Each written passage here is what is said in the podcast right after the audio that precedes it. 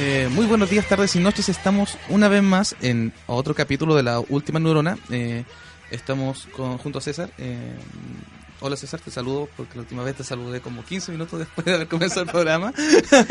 Así que, bueno, yo me presento, soy Julio Ojeda, César Catalán.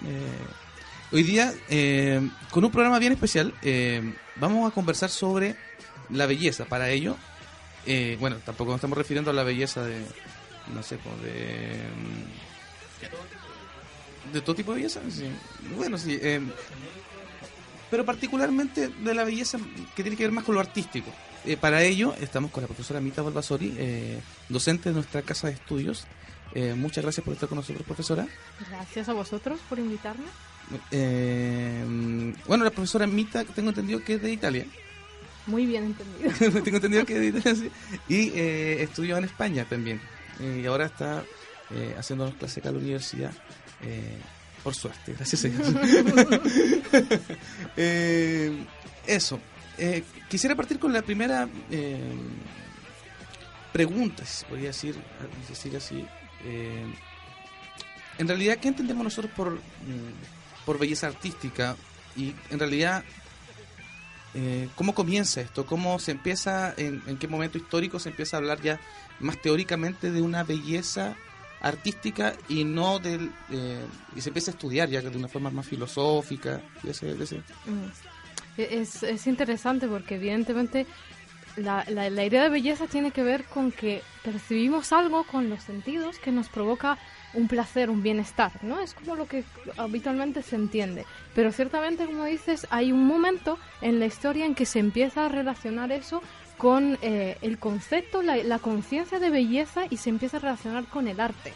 Entonces hay una eh, historia de la belleza eh, que cabe mencionar ya el, el, libro de Humberto Eco, ¿no? que tiene esos maravillosos dos volúmenes sobre la historia de la belleza y la historia de la fealdad, donde va viendo justamente cómo van cambiando los cánones, la belleza, con, mucha documentación también eh, de, artística, digamos, de imágenes, de... Entonces, evidentemente hay un momento donde se empieza a... ¿Y cómo no va a ser en Grecia? Si todo, todo empieza... Todo parte de Grecia. Todo parte de Grecia, todo lo inventaron. Así que allí es cuando se, podríamos fijar el momento, ¿no? De la primera conciencia de belleza, la primera eh, reflexiones más filosóficas sobre la belleza y sobre el arte. Precisamente en Grecia eh, tengo entendido que existe como una concepción dualista en torno a la belleza humana, partiendo desde la belleza humana. O sea, ellos reflexionaron en torno a todo, prácticamente de todo. Tenían mucho tiempo.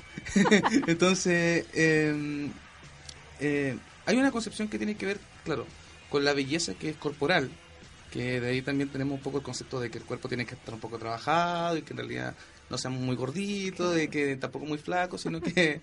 Y también por otra parte la belleza que tiene que ver con lo espiritual o con el autocultivarse. Eh, eh, eh, cognitivamente, se podría decir de otra forma. Entonces, respecto a esa herencia, en cierta forma, eh, de qué forma la, la, ese, ese tipo de belleza repercute en lo en el en, a ver cómo se podría decir más adelante en el tiempo por ejemplo en nuestra época. Es, yo creo que eh, hay, hay tres momentos clave en la, en la historia de la belleza, así como muy a grandes rasgos, ¿no? Entonces, eh, hay una, una, primera época en Grecia cuando se empieza a tomar conciencia de la belleza, donde hay eh, varias posiciones sobre eso. Es un concepto de belleza más abierto que tiene que ver con la naturaleza, que tiene que ver eh, con con valores que son muy actuales. ¿no? Entonces, por ejemplo, tenemos a Píndaro que considera que la belleza tiene que ver con los atletas la fuerza de los atletas. Eso no hay más que prender la tele hoy y vemos desde David Beckham a, sé yo, cualquier deportista, ¿no? Que, que es el, símbolo de la belleza, entonces es completamente actual, Entonces ahí había como más variedad para hacer como los, los tres conceptos mm, importantes, ¿no? Después empieza a, cambiarse y sobre todo con Sócrates empezamos a hablar de eh, calón, sabéis que en, en, griego eh, bello se, se dice calón, ¿no? De ahí caligrafía la, escribir bien, ¿no? Escribir una cosa que yo tengo una asignatura pendiente, ya sabéis que con la pizarra se me delata enseguida, ¿no? Pero allí con el calón se une con agazos, que es el bien. Entonces ahí empezamos a tener la unión de lo bello con lo bueno. Y se empieza a dar esa otra vertiente donde tenemos entonces que la belleza, como decías, no es solo lo físico, no es solo eh, lo exterior, sino que tiene que ver con una virtud moral y es toda la problemática que eh, desde la estética se aborda, ¿no? De la problemática de lo bueno y lo bello, lo bueno y lo útil. Lo bello no es solo bello, sino que es, es bueno también, tiene un valor moral. Todo el problema es qué es lo bueno.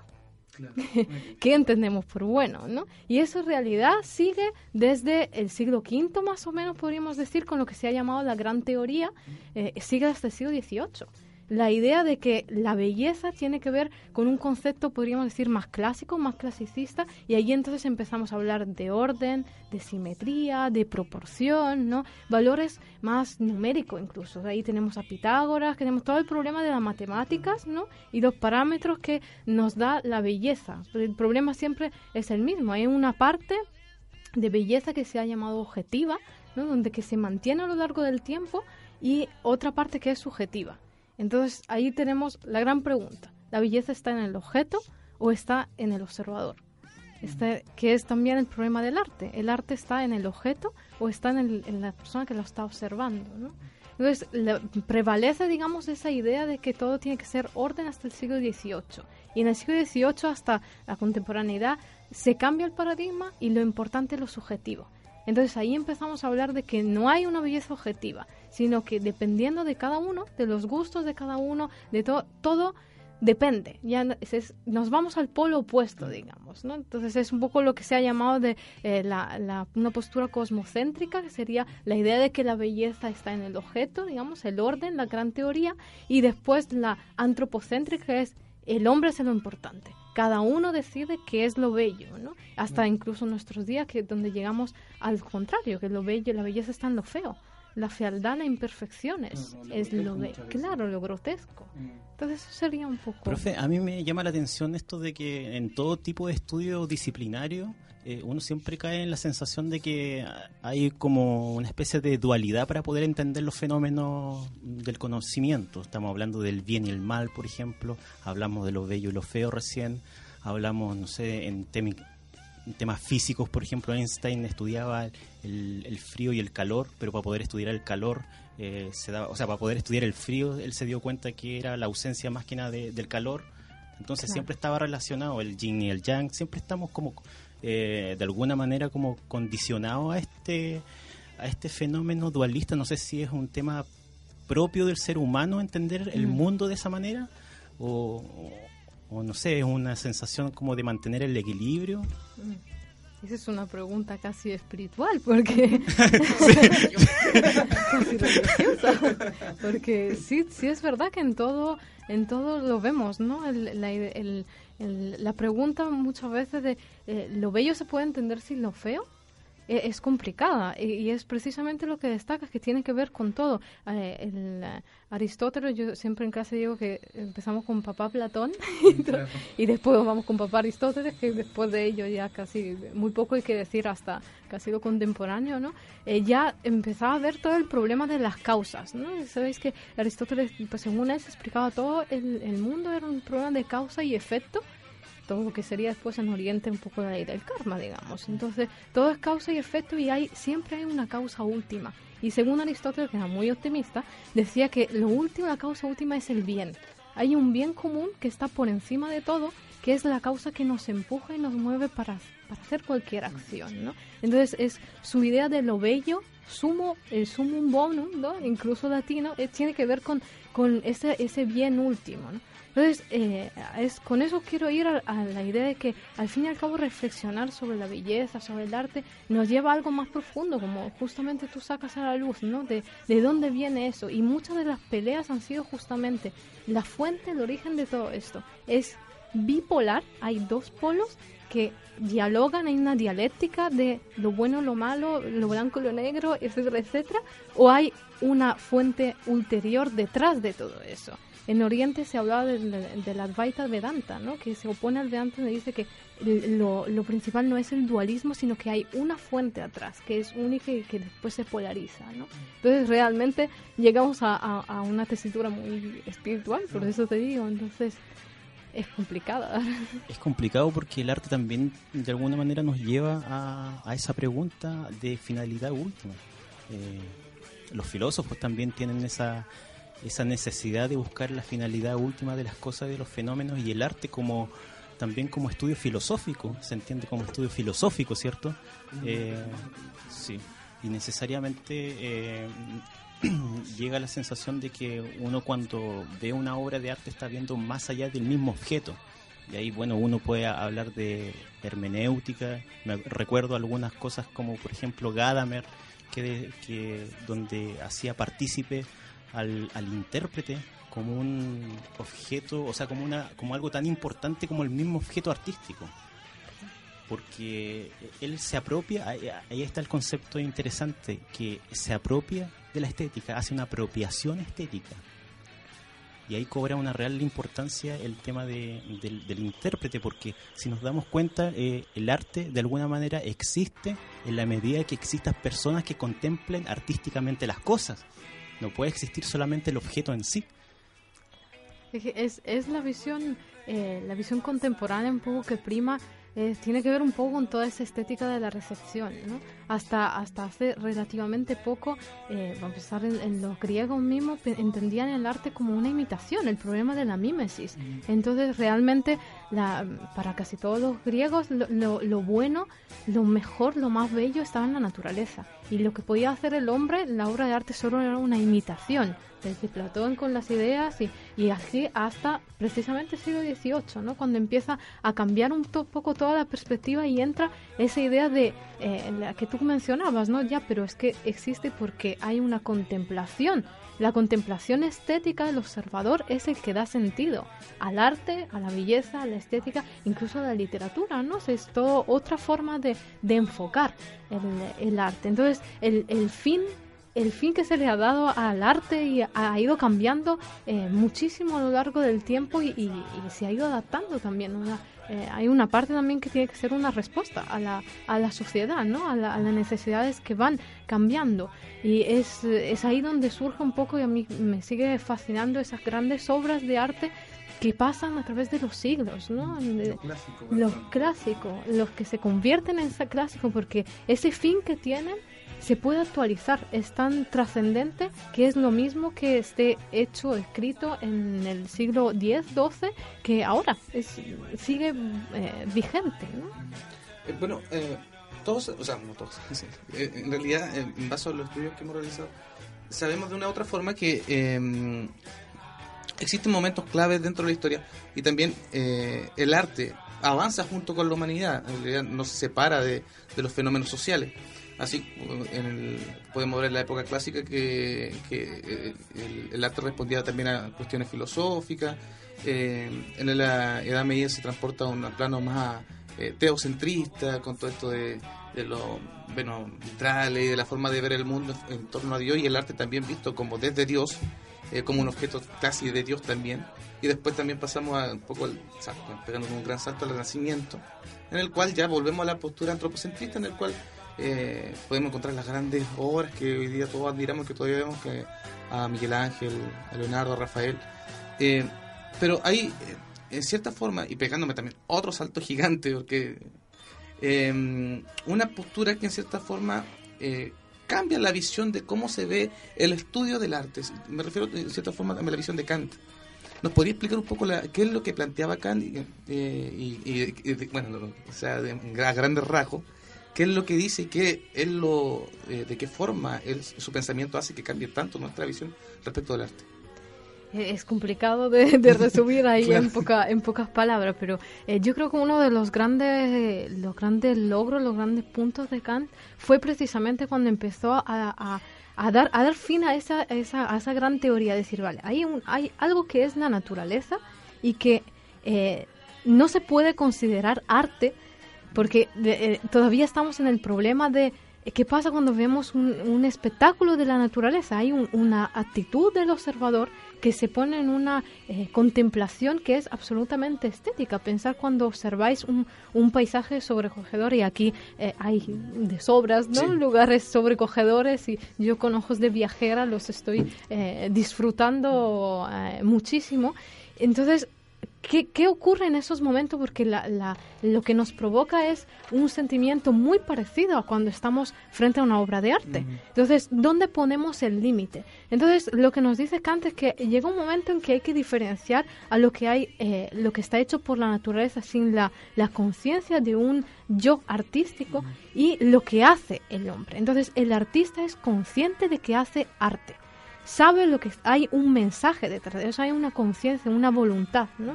El, yo de la voluntad que, que quiera hacer arte. Entonces, esa, esa, eh, ese paradigma es el que desliga un poco de toda la tradición anterior, donde dice, ya se acabó la imitación de la naturaleza, se acabó el que la naturaleza es superior, ahora ya nos vamos a centrar en el arte como producto de, de, la voluntad de un artista que mm. quiere expresar algo. Entonces, como eh, cambiar totalmente el foco, empezar a centrarse en otro tipo de cosas.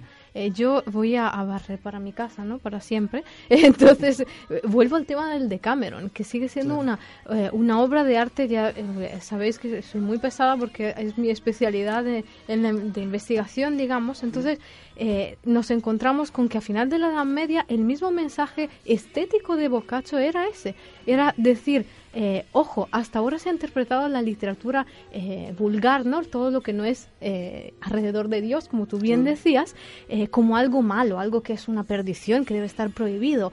El gran mensaje de Boccaccio con el Decameron, una obra menor en vulgar, que ya en aquella época era como estaba Dante y poco más que escribían en, no escribían en latín, ¿no? Eh, viene a presentarnos una historia donde la literatura salva a los personajes. Los personajes de Cámono se salvan porque se cuentan cuentos. Entonces, de repente, el arte no debe ser castigado, sino que es una salvación para el alma humana. Eso es un eh, mensaje extremadamente innovador que se entendería prácticamente con Kant aquí y que no fue entendido durante muchísimo tiempo, ¿no? Entonces realmente es ese cambio de óptica que le da Kant con todo un aparato filosófico muy mucho más eh, sistematizado de cambiar el punto de vista. Ahí aparecen dos términos que igual a mí me resultan bien interesantes porque hace también una gran diferenciación, diferenciación entre, entre visiones, eh, lo bello y lo sublime. Eh, ¿Podría explicar un poquito eso? el, el, el, problema de lo, de lo sublime es, hay algo eh, que está más allá de la belleza em, subjetiva, digamos. ¿no? Hay una, un punto en el que eh, todos debemos reconocer, digamos, que algo es objetivamente bello. Sea, hay eh, elementos que están más allá de los juicios y los paradigmas que le pongamos. Podemos decir que es por un problema de orden, de proporción, de simetría, de gusto, pero es que es bello así, objetivamente. Entonces, ¿cómo ponemos el límite entre una cosa y otra? Ha sido uno de los grandes, eh, las grandes discusiones en el ámbito de la estética, ¿no? Esa diferencia entre, eh, en, en, griego se decía la euritmia, que es el gusto personal, y después aquí hablaríamos de, del gusto, de, de, de lo que no está bajo el gusto personal, sino que es objetivamente bello. ¿no? una justificación más de sí mismo. Exactamente. Eh, bueno, el tiempo, como decíamos antes, nuestro enemigo siempre, siempre, siempre. Eh, pero bueno, nos queda la segunda tanda todavía para hablar eh, más de estos temas. así que vamos a ir con el tema intermedio, que por supuesto lo va a, producir, lo va a poner la profesora Mita. Así que presente su tema y diga por qué lo eligió. Mi, tema es extraño y espero que no resulte muy cacofónico, pero es un tema de, de, una cantante italiana clásica que es Mina Mazzini, la tigresa de Cremona, que es mi provincia, así que es además de casa, una cantante de los años 70, y eh, tiene que ver, según mi parecer, con la estética porque es un, la canción se llama Brava y ella aparece, tiene una voz espectacular y lo vais a ver. La canción no tiene mucho mensaje, es un juego de, donde ella dice, mirad qué bien canto. Y entonces con un juego de palabras va cambiando todas las notas, subiendo, bajando las notas de una forma muy, muy extraña, muy espectacular. Así que bueno, como curiosidad artística. entonces nos vamos con ese tema, lo esperamos la siguiente tanda. Espéranos, tómense un café o una bebida, lo que quieran. Nos vemos. Chao.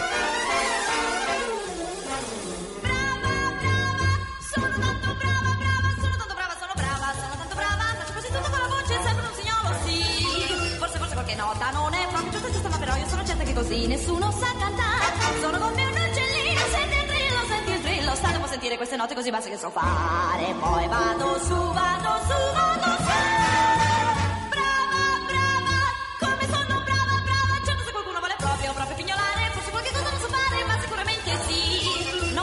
Cosa può che non ha nessun valore se vogliamo ricordare che come me nessuno sa cantare. Sono come un uccellino, senti il trillo, e vi ricordate quelle note così basse che so fare. Poi vado su, vado su, vado su.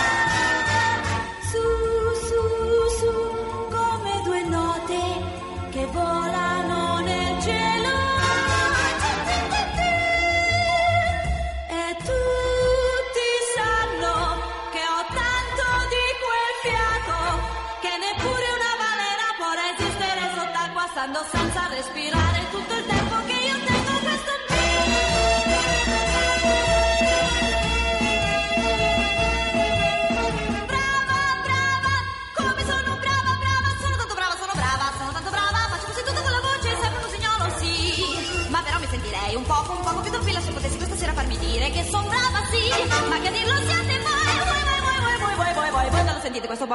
povero mio cuore che fa bom, bom, bom, bom, bom, bom, bom, bom, bom, bom, bom. Brava, brava, brava, brava. When I get to the bottom, I go back to the top of the slide. Where stop and a turn and I go for a ride. Till I get to the bottom and I see you again. Eh, estamos de vuelta después de este temita. Esperamos que lo hayan disfrutado. Eh, vamos a partir con la siguiente tanda. Eh, eh, esperamos que les gusten. Así que, ¿con- ¿quién parte? ¿Es César eh, ahora? Yo abandono un poco el micrófono, así que se lo dejo. Eh, profesora, voy a partir con lo más denso ahora para, para, para que, para que después nos vayamos relajando. voy a ser un poco, un poco masoquista. hay, hay a- ciertos autores en, el estudio. Quiero, bueno, primero me quiero abocar más que nada al estudio como disciplina, cómo se aborda el estudio estético, más que nada. Eh, porque hay autores que de alguna manera dicen eh, que no se puede abordar de la misma manera como se puede abordar, por ejemplo, algunas disciplinas que son de carácter científico. Y hay cuatro requisitos, por ejemplo, que nombran para un buen estudio riguroso en ciencia, que voy a dar la lata de leerla, que uno, número uno dice conocer bien el objeto de estudio. Número dos, poseer un método o métodos. Número tres, alcanzar un conjunto de axiomas o principios. Y número cuatro, construir un léxico técnico. Eso sería como, de alguna manera, eh, los puntos eh, para un buen estudio riguroso en cualquier tipo de disciplina. Ahora, los teóricos de estética dicen que esto no sirve absolutamente para nada, por eso lo quería leer. Porque en estética es algo totalmente distinto a, a ese tipo de estudio. Por ejemplo, el matemático, el matemático eh, no entra en cuestión de que si existen o no existen los números. Para el artista sí tiene importancia preguntarse si existe o no existe la obra artística, porque la obra artística es única en su tipo, no existió antes. No existe una Mona Lisa antes de, que la hizo Da Vinci. Entonces no existe ese conocimiento previo, siempre hay una, un- un- una obra original. Entonces quería partir un poco por esa pregunta de, cómo se, se puede abordar el estudio disciplinario eh, sin caer en la, eh, no sé, en la subjetividad o en la especulación o en, tirar puros cosas al viento y sin llegar a nada concreto. Es complicado porque estamos ahora eh, sometidos a toda esa psicosis eh, científica, ¿no? Todo tiene que ser científico y, y- y todo tiene que cumplir criterios y el neoclasicismo con esto no, no puso unas cosas muy complicadas, digamos. Así que efectivamente la, la estética, el ámbito de la estética, se, eh, pensar que se ha abordado desde varios, varias disciplinas, quiero decir, el estudio, el estudio del arte o, de, o del concepto de la belleza, que es uno de los, de los que nos traía aquí a colación. Entonces, dependiendo de dónde lo abordamos, también cambia mucho la- las técnicas, ¿no? Estrictamente la estética es- que tiene que ver con la filosofía y la filosofía tiene todo un, un sistema que no puede de alguna forma someterse a esas cuatro normas eh, tan estrictamente científicas propias de las ciencias naturales, ¿no? Entonces es complicado y es precisamente eh, lo que comentabas, la gran, el gran aporte de la, de la estética del 50% tiene que ver con la reflexión sobre ¿existe el arte? ¿Qué es el arte? ¿Para qué? Y eso no se contempla dentro de ese, de ese esquema. Entonces, por eso tenemos la, la, la aportación de grandes filósofos que han marcado las etapas de la estética para cada uno decidir cómo había que abordarlo. Entonces, esa idea de el arte existe o no existe, que mm, la, la Mona Lisa es nueva o no, porque muchos hubiesen contestado desde el- antes del 18 seguramente que sí, la Mona Lisa está bien, pero en realidad es una imitación de una señora estupenda que se llamaba Mona Lisa y Da Vinci, o sea, sí, pero el tema de la creatividad es muy reciente. Ahora la, creatividad en, la en lo contemporáneo, en la estética contemporánea es de lo más importante, pero hasta hace nada no era así. No, no era importante, el artista no, cre- no tenía que crear algo nuevo, tenía que imitar y tenía que hacerlo bien. Y la imitación era todo un, don. Entonces, pensar que seguimos aplicando los criterios actuales de todos modos. Entonces, es, eh, es complicado porque el mismo sistema va cambiando. Una de las cosas que eh, a los humanistas nos da mucha rabia de esos eh, sistemas científicos es que, al fin y al cabo, tienen ese mm, cariz o esa pretensión de ser definitivo, ¿no? De, de haber llegado a un sistema definitivo. Y tal vez estamos más desencantados y, y más preparados a pensar que todo es relativo, ¿no? Que lo que lo que hoy es cierto, mañana puede no serlo. Hasta durante siglos y siglos pensaron que la Tierra era plana, ¿no? Y, y- Claro, y entonces, realidad. Claro, entonces es complicado eh, atrapar o encajar un sistema que, que goza, que está vivo precisamente por la libertad que tiene, por la imaginación que suscita, tener que encajarlo en, un, en una rejilla muy difícil. Pero, por ejemplo, en, en los estudios académicos, profesora, usted recién nos contaba que estaba haciendo un estudio académico, eh, estaba preparando un artículo, ¿cierto? Me gustaría llevarlo un poco más a, esa- ese tema de cómo es el, el trabajo académico en cuanto, por ejemplo, a publicación de paper, a, a estudios, porque de alguna manera ahí igual exi- existe una cierta rigurosidad en, y ciertas normas, ciertas reglas que si no se cumplen eh, no son validados, et- etcétera, etcétera, etcétera. Entonces, igual caemos en lo mismo, que la estética por ahí, no sé si usted habrá hará eh, hecho estudios estéticos, pero pero en el caso de que se haga, también tiene que cumplir ciertas rom- eh, normas, perdón, para para que sean validados. Entonces también entramos en un círculo científico independiente de que nosotros entendamos que el arte no necesariamente tiene que estar dentro o encasillado dentro de esas normas. Allí tal vez caemos en el problema de que una cosa es el artista y otra cosa es el crítico de arte, ¿no? Entonces, eh, efectivamente, ¿no? Que a mí siempre me, eh, me, me señalan porque dicen que yo hago filología dura, que suena horrible, o sea, solo de decirla da como, no sé, uh, que haces filología dura, que ahora no se lleva, qué horror. Entonces, mi, mi ámbito, mi investigación es, es con manuscritos del siglo XIV, y buscar las variantes, y, y hacemos incluso arbolitos para ver y comparar, y con fórmulas, es decir, sí, no hay más que co- co- abrir un libro del, del ya citado Eco, ¿no? O de un libro de narratología donde vemos incluso fórmulas y ecuaciones, ¿no? Evidentemente no podemos reducir, eh, de, lo que más conozco, ¿no? Una, eh, una obra literaria, un, un Cien años de soledad, a un puñado de fórmulas. No, no, no, no sería un insulto, pero sí se hace. Sí, en el ámbito de la crítica ah, existe este tipo. Entonces, yo creo que eh, tal vez suena un poco contradictorio, ¿no? Pero eh, una cosa es disfrutar y eh, entender y apreciar desde la estética, desde la percepción de los sentidos, aesthesis, ¿no? De donde viene el término, una obra, y lo otro es enfrentarla desde el punto de vista del crítico, del estudioso.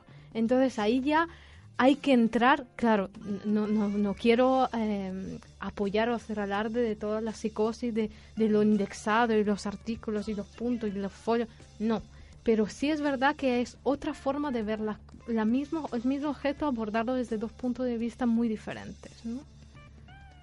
Eh, volviendo de nuevo, un poco cargante con lo histórico, dije, pero en realidad esta es una pregunta súper personal porque en realidad estoy trabajando en torno a este tema y en realidad el otro día estaba tratando de explicarle eh, un poco esto que, esto que, plantea Baudelaire sobre eh, el arte por el arte. Y en realidad me quedé corto en la explicación, no pude explicarle muy bien al César y como que quedé un poco avergonzado. Entonces me gustaría que de repente me explicara, y también que de paso le explicara a la gente que está escuchando, de en qué consta esto del arte por el arte y también de qué forma eh, también influye dentro de la visión artística de la época. El, problema del arte con el arte y la innovación que plantea eh, viene un poco precisamente porque todos los siglos de tradición estética eh, juntaban o asimilaban la idea de, la, de lo artístico. Lo artístico tiene que ver con lo bello y lo bello tiene que ser útil. La, la idea del arte ah, durante la, la mayor parte de nuestra historia estuvo relacionado con una finalidad. Tenía que tener una finalidad de algún tipo, o bien práctica, o bien social, o bien... Tenía que tener una finalidad. Entonces, de repente, el cambio de paradigma en el siglo XIX-XX, eh, un poco antes incluso, es de- decir que el arte ya no necesita una justificación, ya no necesita una finalidad. El hecho en sí artístico se valida solo. Es un poco, eh, relacionando con la pregunta de antes, el, el momento en que se planteó en teoría literaria decir, ya, se acabó justificar la literatura a partir de criterios científicos. La literatura se sostiene en sí misma porque es un sistema que tiene sus propios criterios, sus propias normas y así se define la obra literaria. Podemos extrapolarlo a la obra artística en general. Entonces, que el arte tiene sus propias eh, herramientas y no necesita validarse frente al, resto, digamos, de las, de las disciplinas porque el hecho en sí artístico es válido. Esto se refiere en cierta forma también a la validación torno a las disciplinas, como decía usted, y no necesariamente al hecho de la relación que existe autor, eh, eh, autor o público, o intérprete, o la persona que está de una forma espectador, que está contemplando la obra artística. Eh, ta- también existe una, una- una- un- se refiere un poco a esto Tam- también tiene que ver con esa eh, con esa idea que decíamos de, de que de repente cambió la estética a la recepción, ¿no? Donde decíamos que eh, ya ahora es el observador el que valida la obra de arte y desde eso damos un paso más y decimos es que ya ni siquiera hace falta que el observador la valide. El hecho en sí artístico cobra validez solo. Entonces vamos pasando desde varias fases donde al principio, como comentábamos antes, eh, antes de entrar en, en, en- programa, digamos, eh, que estamos hablando del arte rupestre, el problema que plantea, ¿no? Ahí no había una conciencia artística, no había una, eh, una, fi- una filosofía de de la estética allí, pero había una conciencia de lo que se estaba haciendo. Por algo se pintaba en la cueva de Altamira de una forma y no de otra algo les, les guiaba. Entonces es algo, digamos, innato que desde allí no se ha eh, racionalizado, no se ha filosofado, no queda constancia desde luego que haya habido filosofía estética hasta llegar tal vez al otro extremo que sería el arte por el arte, donde el arte se justifica en sí misma, ¿no? es válido en sí misma, tanto frente al receptor desde el punto de vista del artista y también desde el punto de vista de la sociedad. Eh, profesora, el, el arte siempre en sus comienzos, o digamos cuando rompe de, alguna manera un esquema, eh, siempre tiene el- como el perjuicio o, eh, ¿cómo se puede decir? Está como en punto en contra con los tradicionalistas. Está el, el nuevo arte que surge y están los, los tradicionalistas que están como en contra. Eso siempre sucede en, en varias épocas. Eh, había una metáfora bastante interesante que a mí me gustó mucho de, un autor que se llama Kandinsky, que tiene um, la espiritualidad del arte, creo que se llama el, libro, y ahí hacía un, esquema como una especie de triángulo. Y arriba del triángulo él colocaba, por ejemplo, los artistas, y abajo colocaba lo, ya los tradicionales. O sea, los nuevos artistas estarían abajo, arriba y, abajo en la base estarían todos eh, los que ya a- tienen adoptado, digamos, un lenguaje artístico un modelo, claro. Y los que van, pero los que van empujando ese triángulo son esos poquitos que están arriba. Esos son los que, digamos, van guiando y son los que proponen nuevas ideas. O sea, por ejemplo, el científico nunca se, se eh, eh, nunca propone nuevas ideas. Eso es lo que más o menos planteaba, sino que, por ejemplo, el artista que está arriba plantea ideas como para el futuro. Después, el- los científicos eh, se dedican más que nada a a como a resolver las inquietudes que tuvieron los artistas hace mucho tiempo y ahí uno se encuentra de repente con cosas que los científicos ah, hoy en día están estudiando, pero ya lo dijo un artista como hace 100 años atrás. Entonces, ¿por qué? Porque ellos siempre están como mucho más avanzados que el resto. Sí. Eso no sé si cómo, cómo lo podría usted manifestar, porque yo por lo menos lo veo como igual es raro porque es como, como que los artistas son como medios especiales, son como medios tocados con el. Con el dedo de Dios, son como y caemos un poco también ese un poco esa caricatura también que nosotros vemos y que nosotros criticamos también aquí en la universidad, en la universidad, que viene del Olimpo o el que se viste como artista y no hacen absolutamente nada, pero los tipos, los iluminados se creen artistas, entonces ahí ¿Qué percepción tiene usted con, con respecto a esos artistas que dice, de esos que están en la punta del triángulo que dice Kandinsky? ¿Son de verdad así? ¿Son casi míticos? Sí, sí, son como por allá arriba del Olimpo. Es que, de- como se dice en italiano, ca- cadete male. es complicado porque hay algo que un italiano siempre va, o va a sacar a- en una conversación. Nosotros, eh, ya, eh, de forma como más personal, ¿no? los italianos siempre eh, somos muy buenos para rebajarnos, ¿no? Para decir que, vaya, que, que, que somos muy malos, que hacemos las cosas mal. Pero siempre un italiano te va a sacar en cara que inventamos el renacimiento. Siempre. Eso y la pizza, siempre lo va a sacar en cara. Entonces, claro, eh, parece una tontería, pero eh, viniendo de un país donde, donde se, se, ideó la idea de- del síndrome de Stendhal, que era donde, eh, donde las personas se mareaban de la belleza artística que había allí, ¿no? En Florencia. Entonces es complicado porque uno tiene eh, esa idea de eh, que al fin y al cabo la- lo artístico tiene que ver para, eh, para en mi caso en especial, ¿no? Eh, para eh, y los italianos tiene que ver con lo clásico, con el pasado, con el renacimiento. Entonces ahí es muy patente ese choque donde efectivamente, como, como decía Kandinsky, como comentabas tú muy eh, de forma muy acertada, hay una parte de los artistas que tiene que ser atrevida. Porque eh, si discrepo un poco la idea de los científicos, si no hay un Einstein que, que propone algo loco, la ciencia tampoco avanza. En todos los campos tiene que haber una parte de atrevimiento para tratar de cambiar las cosas, aunque lo bueno y la estética para eso es antológica, es la imitación. Entonces, queremos imitar, pero si no hacemos nada nuevo no avanzamos. ¿En qué quedamos entonces? ¿Qué es el arte? Innovar o, o- o- hacer algo eh, o imitar muy bien, ¿no? Entonces ese ese doble discurso, digamos, es eh, discurso entre muchas comillas, ¿no? Es el, el- el problema intrínseco de la estética y del arte. Hasta qué punto nos atrevemos, hasta qué punto nos encontramos con esa figura del, artista iluminado. Pensar que eh, desde el canto musa la- las, eh, los hechos del Alpi- Aquiles, ¿no? Los poetas eran iluminados, eran realmente, eh, estaban más en contacto con Dios. Después se fue cambiando el tema y entonces son los iluminados que tienen que hacer avanzar la sociedad y que dicen verdades de la sociedad. Pero siempre el artista ha tenido un lugar privilegiado ante los ojos de la sociedad diferente, ¿no? Porque su mirada es diferente. Yo creo que la clave del artista, más allá de- del problema del vestirse como artista, ¿no? De- del hábito, el hábito non fa il monaco, se dice en italiano, ¿no? No hace el monje. Claro, sí, El hábito no hace el monje. Entonces, aparte de ese problema que creo que existe en todos los ámbitos, tal vez en el tema, en el ámbito del arte es más cantoso, más entretenido Claro. pero hay un problema de apariencia que es propio del ser humano y de la sociedad. sí. Exactamente. Pero más allá de eso hay, hay una idea eh, de que el artista por algo está allí y que tiene que hacer avanzar la sociedad porque su mirada frente a la realidad, porque estamos, todos vemos lo mismo, pero si ponemos delante de una flor a San Juan de la Cruz y ponemos a Mita Balbasori, por lo que va a decir va a ser muy diferente y vemos la misma flor, pero la visión que tiene el artista es completamente diferente. Pero, a ver, un poco también desmistificamos el concepto genérico que tenemos de arte y lo podemos llevar quizás a un aspecto más universal. Porque ya, por ejemplo, ya de artistas, por ejemplo, no podemos hablar desde el punto de vista de lo que usted venía diciendo, ¿cierto?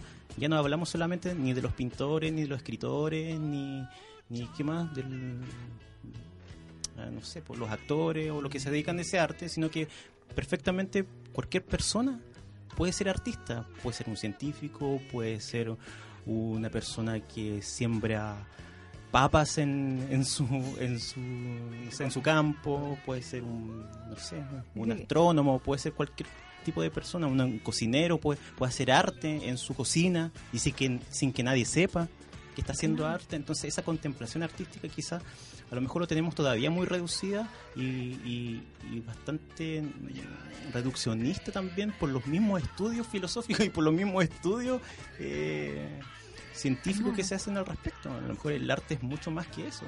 una, una tendencia como más conservadora todavía. De hecho, no hay más que ver eh, eh, gener- generacionalmente. Si vamos preguntando, eh, lo- el- las personas de más edad nos van a decir eh, que el arte solamente es la Mona Lisa y poco cosa más, ¿no? Es como lo más, pero cada vez precisamente eh, nos iba a comentar el, el tema de la, de la cocina, ¿no? El arte en la cocina ahora es mm, de lo más habitual ver eh, ejemplos desde, bueno, el- en España donde yo estuve teníamos el Bulli y Ferran Adrià, que ya era una parodia incluso en la televisión y le hacían ver con, eh, que- con cualquier cosa creaba arte y de repente ponían un sándwich troceado con una aceituna arriba y era arte porque, porque lo había tocado el artista, Ferran Adrià. Pero igual la idea de que el arte esté en la cocina me parece fascinante, o sea que ya por fin estemos eh, contemplando de otra forma, ¿no? Es un poco eh, la, esa idea de la visión del artista y de que al fin y al cabo, volviendo a, a lo clásico de lo clásico, ¿no? Y, y os comentaba que me gustaba mucho, volviendo a, a Plotino, que decía que la belleza estaba justamente en, en que todos éramos parte de lo mismo. Profe, ¿y qué opinión tiene usted o qué visión tiene acerca de la posmodernidad? Porque se supone que eso es como más o menos lo que nosotros estamos viviendo en esta, en esta época. El arte posmoderno más que nada, porque también se cari- caricaturiza bastante el arte posmoderno, porque prácticamente también caemos en lo mismo de que puede ser cualquier cosa, o sea, puede ser unas latas colocadas en una galería y por el hecho de que está en una galería ya es arte y puede ser cualquier cosa.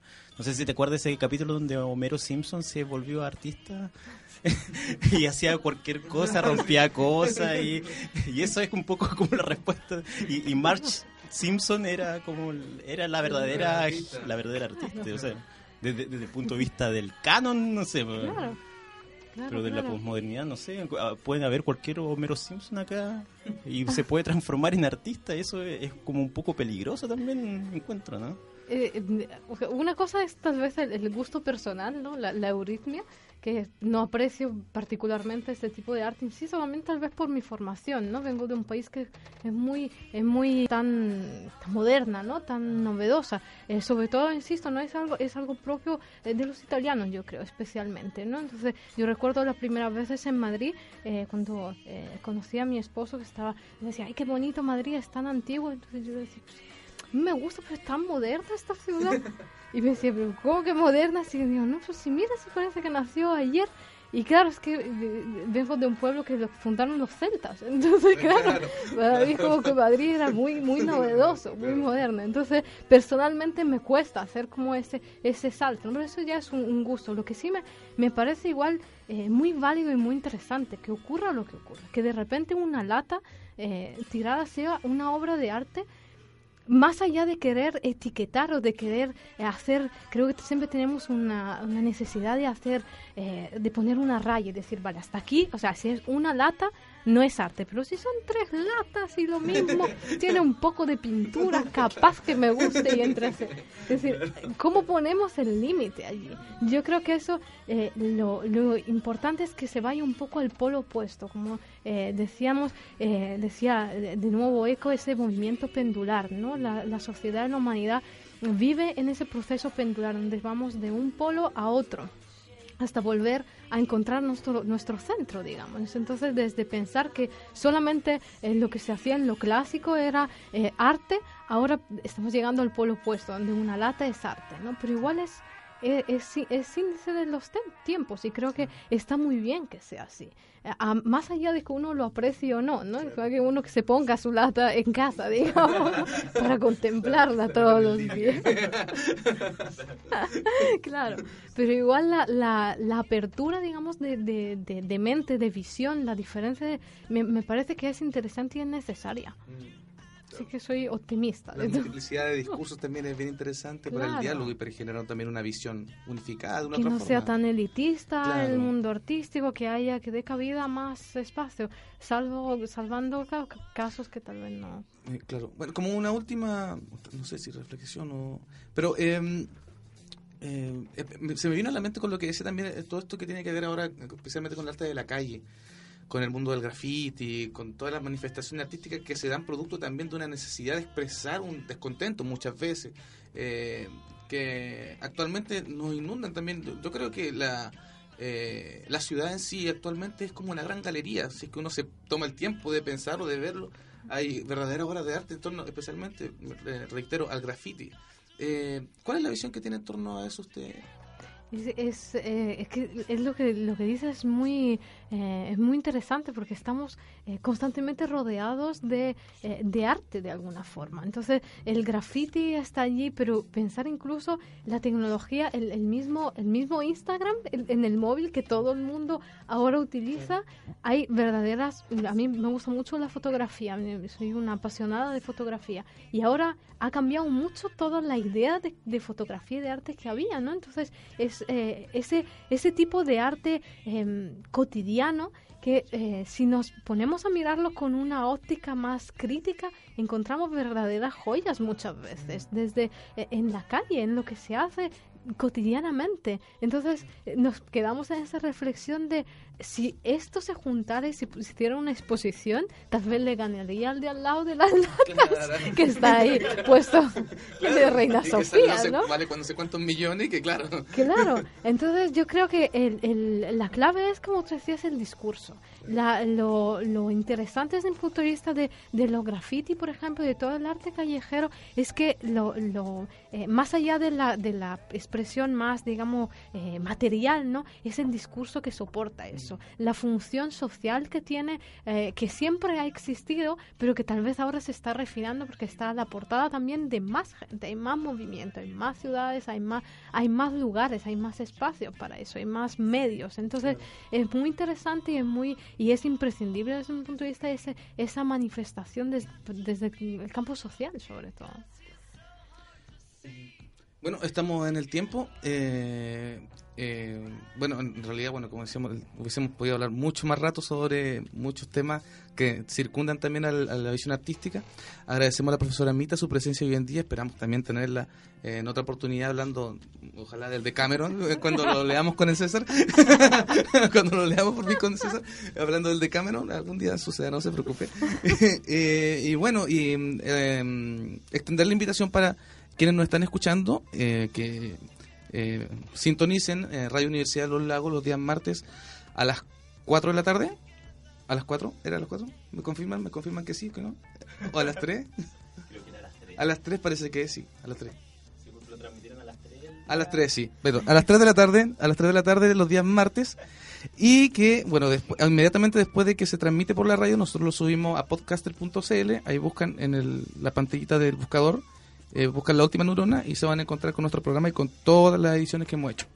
Así que, eh, para terminar, eh, como último tema, eh, volveremos un poco a lo que, al, tema artístico que nos, nos mueve diariamente, habitualmente. Así que, como último tema, voy a pedir a Teleradio Donoso con su canción La Literatura. Así que nos vemos en una próxima edición. ¡Show!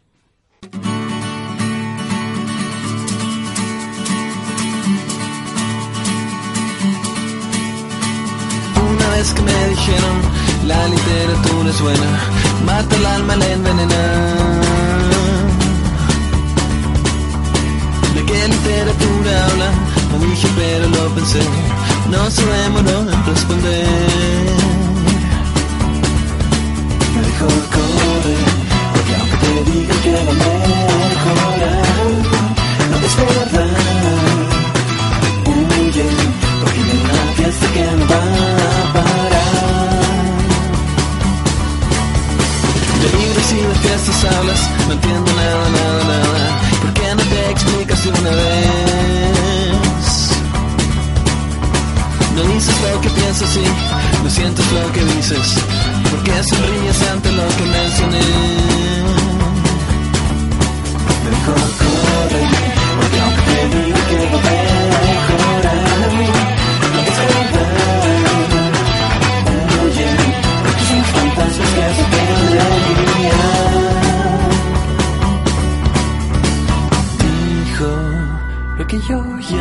sabía, pero igual duele. Dijo lo que nadie quiere escuchar.